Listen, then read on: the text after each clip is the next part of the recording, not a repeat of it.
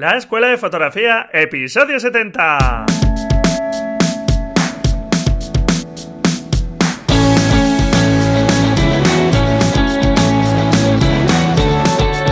Que son mis ojos, mi tesoro, que es mi Dios, la libertad. Mi ley ver a todo el mundo, mi única patria, amar. Hola, ¿qué tal? Bienvenido a este nuevo episodio del podcast La Escuela de Fotografía. Mi nombre es Braulio Moreno y soy un apasionado de la fotografía. Desde hace ya muchos años y la verdad es que cada vez más. bueno, supongo que esa entradilla con la que comienzo los episodios sabrás que es de un poema de José de Pronceda, un poeta del romanticismo español y bueno, pues es una adaptación de unos versos de su conocido poema, La canción del pirata, que se me ocurrió mientras hacía un poco de ejercicio con la bici. Y esta entradilla pues es una declaración de intenciones de cómo veo yo la fotografía, cómo la vivo. Creo que hay que vivirla con esos ojos expectantes de un niño que se ve sorprendido por todo que cuando perdemos pues esa curiosidad de un niño seguramente nos cuesta ver muchas cosas que si tuviéramos esa capacidad pues las veríamos más fácilmente. Y creo que tenemos como fotógrafos es bueno que retomemos esa forma de mirar y por supuesto pasión porque si no tenemos pasión amor por la vida, por los demás, pues seguramente nos va a ser mucho más difícil poder transmitir con nuestras fotografías. Y sin duda, pues si demostrásemos más amor hacia los demás, creo que este mundo sería un poquito mejor. Y para mí fue un poema al que llegué a él, bueno, pues en el instituto, como muchas lecturas que tienes que hacer obligadas, pero bueno, pues yo la verdad es que me la aprendí fácilmente y me ha servido de mucho ese poema. Y por ejemplo, el trozo final donde dice: Sentenciado estoy a muerte, yo me río, no me abandone la suerte. Y al mismo que me condena, colgaré de alguna antena, quizá en su propio navío. la verdad es que estos versos me los he repetido cientos de veces en situaciones donde, bueno, estás un poco agobiado o crees que algo te va a sobrepasar y tienes que echarle ganas y coraje al asunto para decir, no, aquí estoy yo y, voy a poder con esto. Y nada, te lo comento porque creo que es fundamental pues tener esas referencias como muchas veces te digo de la literatura, del cine, que nos vienen bien tanto en lo personal como en nuestro caso nos puede venir bien para tener perspectivas distintas sobre distintos temas y es algo que nos aporta también en la fotografía. Así que no dejes de leer, de ver buenas películas, de escuchar música que te inspire, etcétera, etcétera. Bien, pues eh, vamos ya con el episodio porque la verdad es que hay mucho contenido quiero hablarte de los riesgos que puede llevarte no enfocar bien tu camino de aprendizaje fotográfico. Sabes que en el último episodio te hablé de esas razones que pueden impedir que avances adecuadamente en tu aprendizaje. Pues hoy me gustaría repasar los problemas a los que te puedes enfrentar si no le das importancia a estos aspectos y comentártelos pues para que no te ocurran quiero que hablemos también de un fotógrafo clásico, Edward Steichen. Ya sabes lo importante que es conocer a los grandes fotógrafos y de un libro que es muy interesante, que recoge las obras de una exposición que dirigió este fotógrafo clásico Edward Steichen llamada La familia del hombre que en aquel momento, mediados de los años 50, pues la verdad es que tuvo muchísimo impacto. Y nada, pues hablaremos de este fotógrafo, de esta exposición y de este libro que recoge las obras de esta exposición. Bien, vamos a comenzar ya con el episodio y siguiendo un poco lo que te comentaba en el anterior episodio, en el episodio 69, Hoy quiero comentarte algunos de los riesgos a los que te puedes enfrentar si realmente no pones remedio a esas razones de peso, a esos problemas importantes que te pueden estar dificultando tu camino de aprendizaje. Me gustaría que tengas presente estos riesgos y que evalúes si crees que te pueden estar pasando, si te puede estar afectando, si estás en ese riesgo, para que, bueno, pues le busques solución lo antes posible y evites, pues, los problemas que te puedan generar. El primer riesgo es que no consigas esos objetivos, como te estaba diciendo.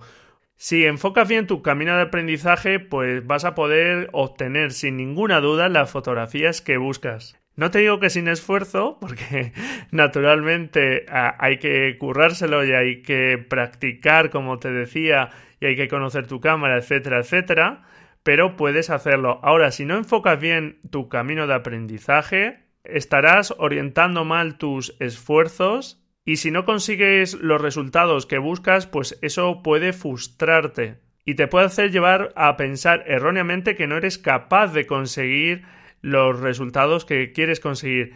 Cuando no es así, claro que eres capaz. Lo único es que si no orientas bien tus esfuerzos, pues puede que no te den el fruto que esperabas. ¿De acuerdo? Otro riesgo es que alargarás tu camino de aprendizaje. Como sabes, la fotografía es un camino de la noche a la mañana no te conviertes en un buen fotógrafo, sino que hay un camino de aprendizaje, pero si ese aprendizaje no está bien orientado, pues estás alargando mucho ese tiempo de aprendizaje. Y seguramente el tiempo, ¿verdad?, es nuestro mayor tesoro, con lo cual, pues cuanto antes te centres en lo importante, tanto mejor. Y sin duda a mí, pues no me gustaría que perdieses el tiempo. Yo lo he perdido muchas veces en cuestiones que no me han aportado nada como fotógrafo, no me han ayudado, digamos, a ser mejor fotógrafo. Y me gustaría ahorrarte esa pérdida de tiempo. Lo más importante es que nos centremos en mejorar nuestras imágenes, como sabes que te repito mil veces. Todo el tema de cámaras, objetivos y demás, pues no dejan de ser herramientas que tenemos que conocer, pero ya está, no es el objetivo principal de la fotografía no es manejar tu cámara, sino hacer buenas fotografías.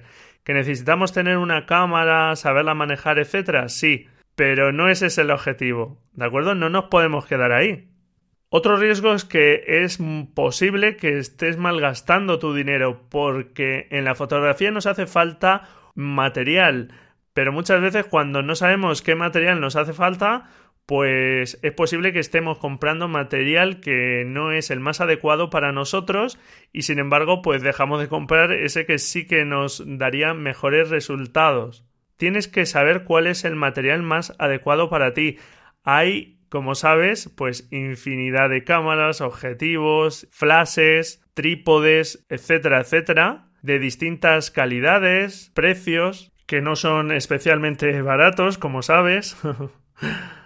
Y como tendemos siempre a pensar y a dar por hecho cosas que oímos, hay mucha gente que conozco que se ha comprado una cámara reflex, por ejemplo, pensando que es la mejor cámara y después porque a lo mejor tienen familia y suelen ir siempre con niños o porque es una persona que viaja mucho, en fin, al final se dan cuenta que ir siempre con una cámara grande que sus objetivos también son grandes, etcétera, pues es un poco coñazo y muchas veces dejan aparcada esa cámara.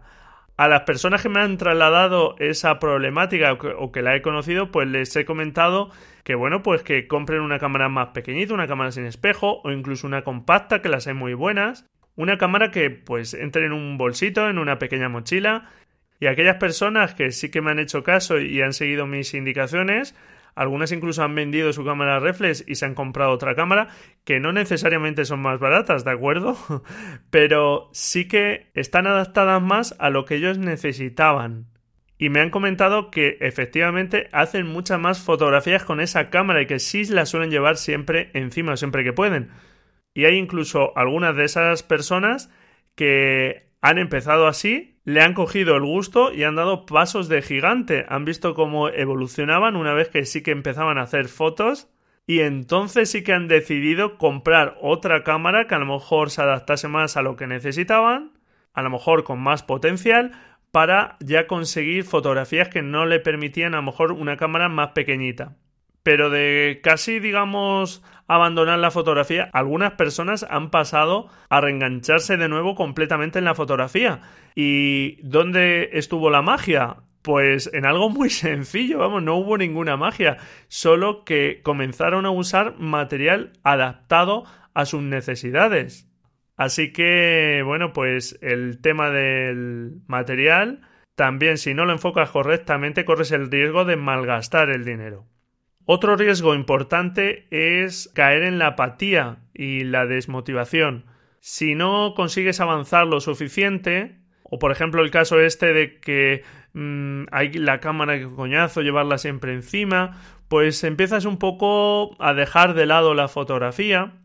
Y si encima, pues tienes la mala suerte de que te llegan comentarios poco acertados de terceros de otras personas que pueden criticar tus fotografías sin ningún espíritu constructivo por el mero hecho de que a ellos no les gustan o bueno pues eh, considerar que no están bien hechas. Naturalmente todos hemos tenido un proceso de aprendizaje y si esos comentarios pues son constructivos y te ayudan a mejorar, pues estupendo, pero aquellos que no lo hacen, pues la verdad es que te pueden hacer sentir mal y te pueden hacer que empieces a dudar de tus posibilidades.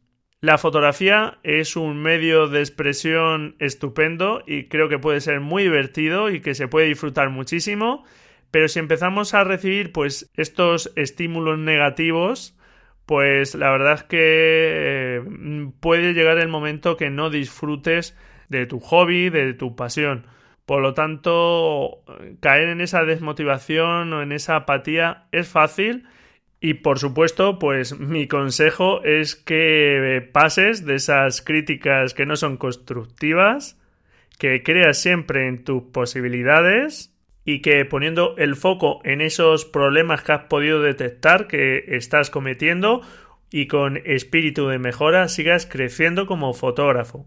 Y el último riesgo que te voy a comentar al que te puedes enfrentar es que la suma de todos estos riesgos o una parte de ellos pues te lleven a dejar la fotografía, a guardar tu cámara en el armario y olvidarte de ella. Ese sin duda es mi principal temor y está claro que también pues como cualquier otra cosa en la vida hay gente que empieza muy ilusionada y bueno, pues las personas vamos cambiando de parecer y nos gustan hoy unas cosas, mañana otras.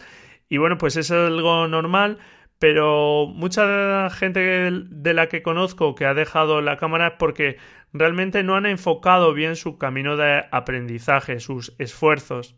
No han visto que eh, la inversión que han hecho en material, que el esfuerzo que han hecho en aprender, pues al final se traduzca en una mejora realmente de la fotografía, no han obtenido estímulos creativos que les impulsen a seguir fotografiando, etc.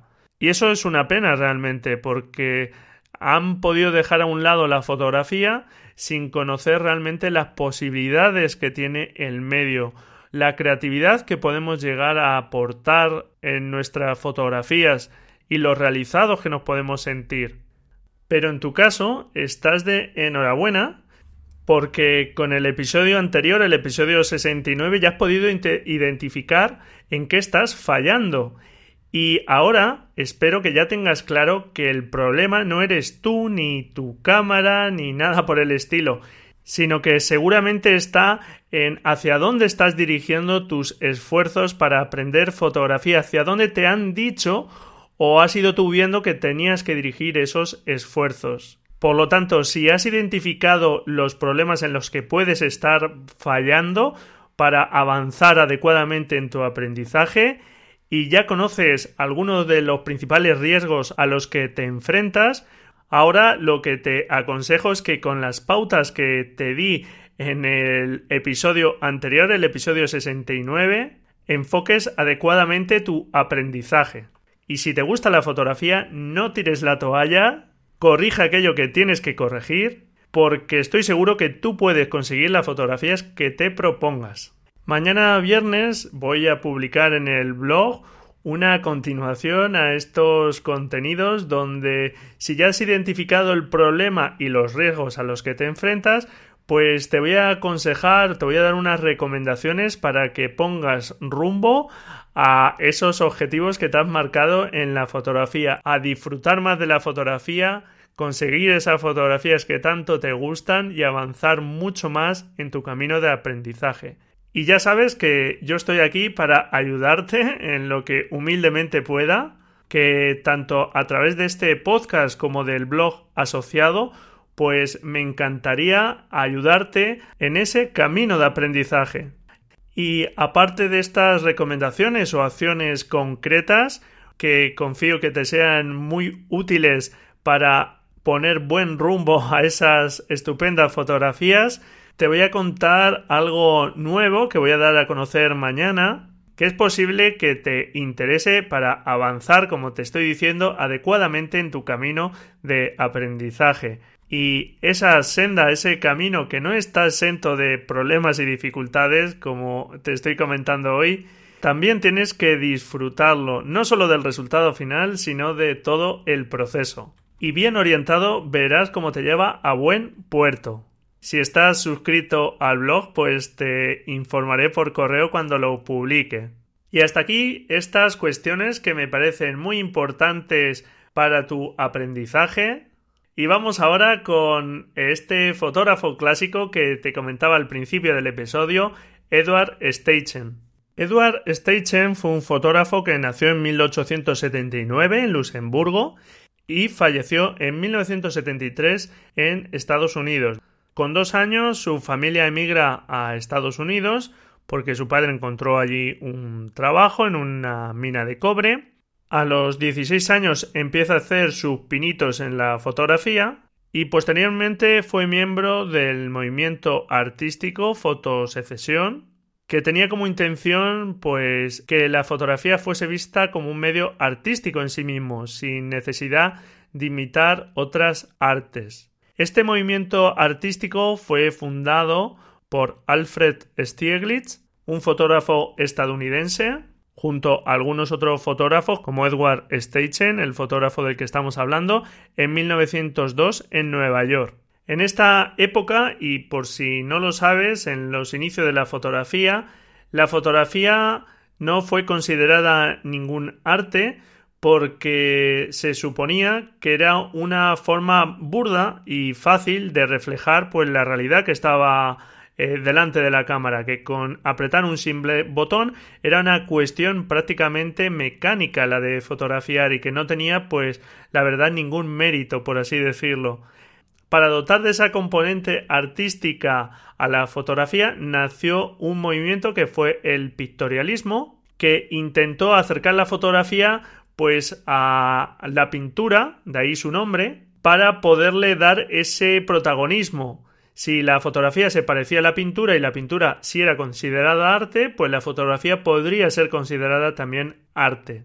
Esa era la tendencia dominante y Alfred Stieglitz y Edward Steichen fueron uno de los fundadores de este movimiento fotosecesión, basándose en la defensa de la fotografía como arte, en la que se entiende que el fotógrafo da una visión personal del mundo y el propio Stieglitz decía desde entonces comencé mi lucha, o mejor, mi esfuerzo consciente por el reconocimiento de la fotografía como un medio nuevo de expresión que fuera respetado en su propio derecho, sobre las mismas bases que cualquier otra forma de arte.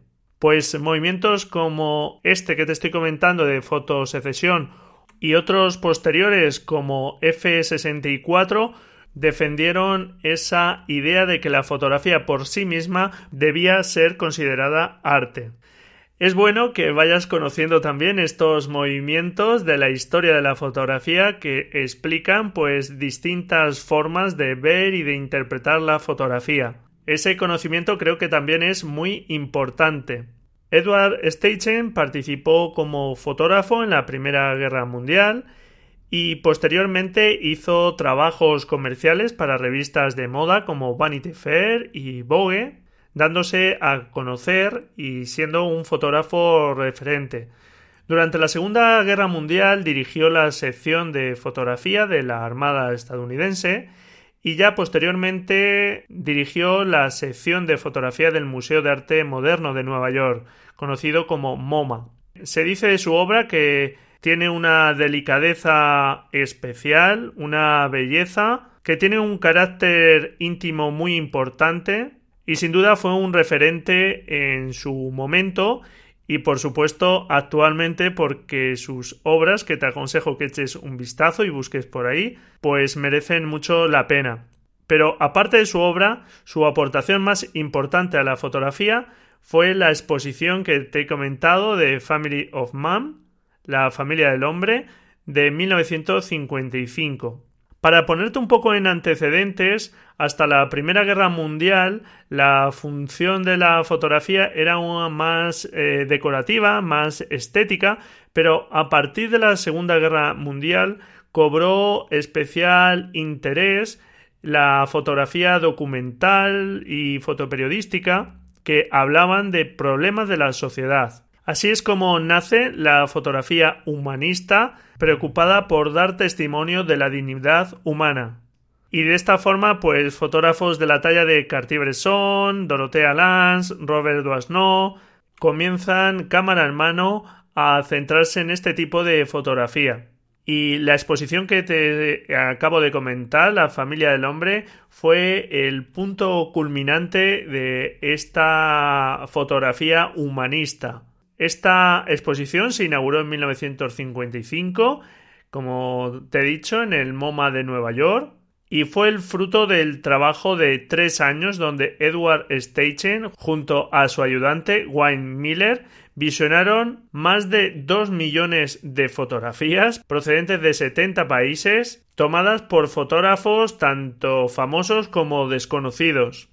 Fue considerada en su momento como la mayor empresa fotográfica jamás realizada. Finalmente reunió 503 fotografías en blanco y negro de 273 fotógrafos de 68 países. Entre los fotógrafos participantes más destacados podemos citar Ansel Adam, Diane Arbus, Richard Avedon, Bill Brand, Brasset, Robert Capa, Enrique Cartier-Bresson, Robert Doisneau, Robert Fran, Ger Haas, Dorothea Lance, Irving Penn, August Sander, Debbie Seymour, Edward Weston, Barry Winogrand, en fin, creo que ya te puedes ir haciendo una idea de el tamaño y la importancia que tuvo esta exposición fotográfica cuyo montaje contó con un arquitecto famoso cuyo montaje también fue muy innovador porque contó con el diseño de Paul Rudolph, un famoso arquitecto estadounidense que confeccionó una distribución muy especial de las fotografías que se exponían además sin enmarcar, con formatos que variaban desde unos pocos centímetros a murales enteros de una pared, como una forma de mostrar esta diversidad en cuanto a las culturas, a las formas de ser que quería mostrar Steichen. Sin duda esta exposición ofreció un retrato de la humanidad mostrando las diferencias y todo lo que nos une también a los hombres independientemente de nuestras culturas, ya que pertenecemos a esa gran familia que es la humanidad. La exposición fue todo un éxito y en nueve años, desde 1955 a 1964, recibió más de nueve millones de visitantes. Finalmente, en 1964, Steichen solicitó al gobierno estadounidense regalar la exposición a Luxemburgo, a su país natal, y actualmente pues se encuentra allí esta exposición. Entre 1989 y 1991 se restauró y después viajó por varias ciudades eh, europeas, asiáticas y como te digo, pues actualmente se encuentra en Luxemburgo.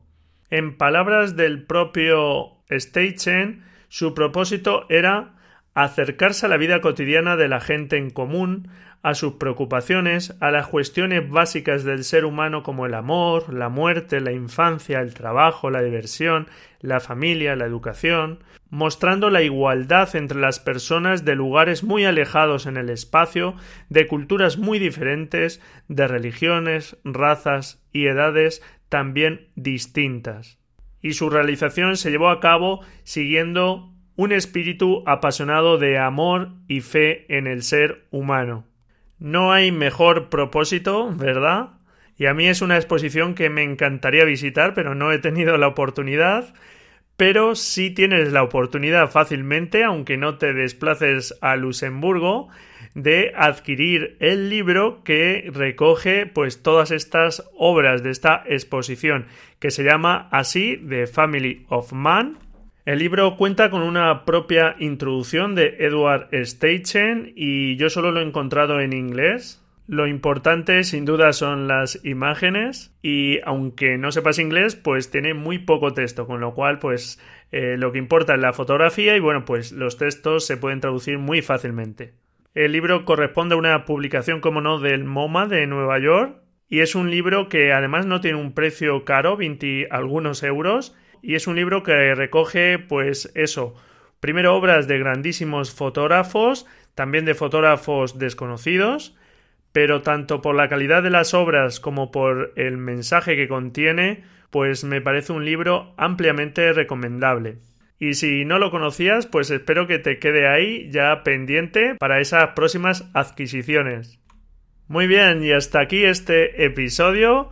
Espero que hayas aprendido cosas nuevas, que guíes bien y hacia buen rumbo tu camino fotográfico y que nunca dejes de creer en tus posibilidades. Que te intereses por la obra de este fotógrafo, Edward Steichen. Ya sabes lo importante que es aprender de la obra de otros fotógrafos y los fotógrafos clásicos son un referente imprescindible. Y cómo no, pues que averigües cosas también de esta fantástica exposición, La familia del hombre.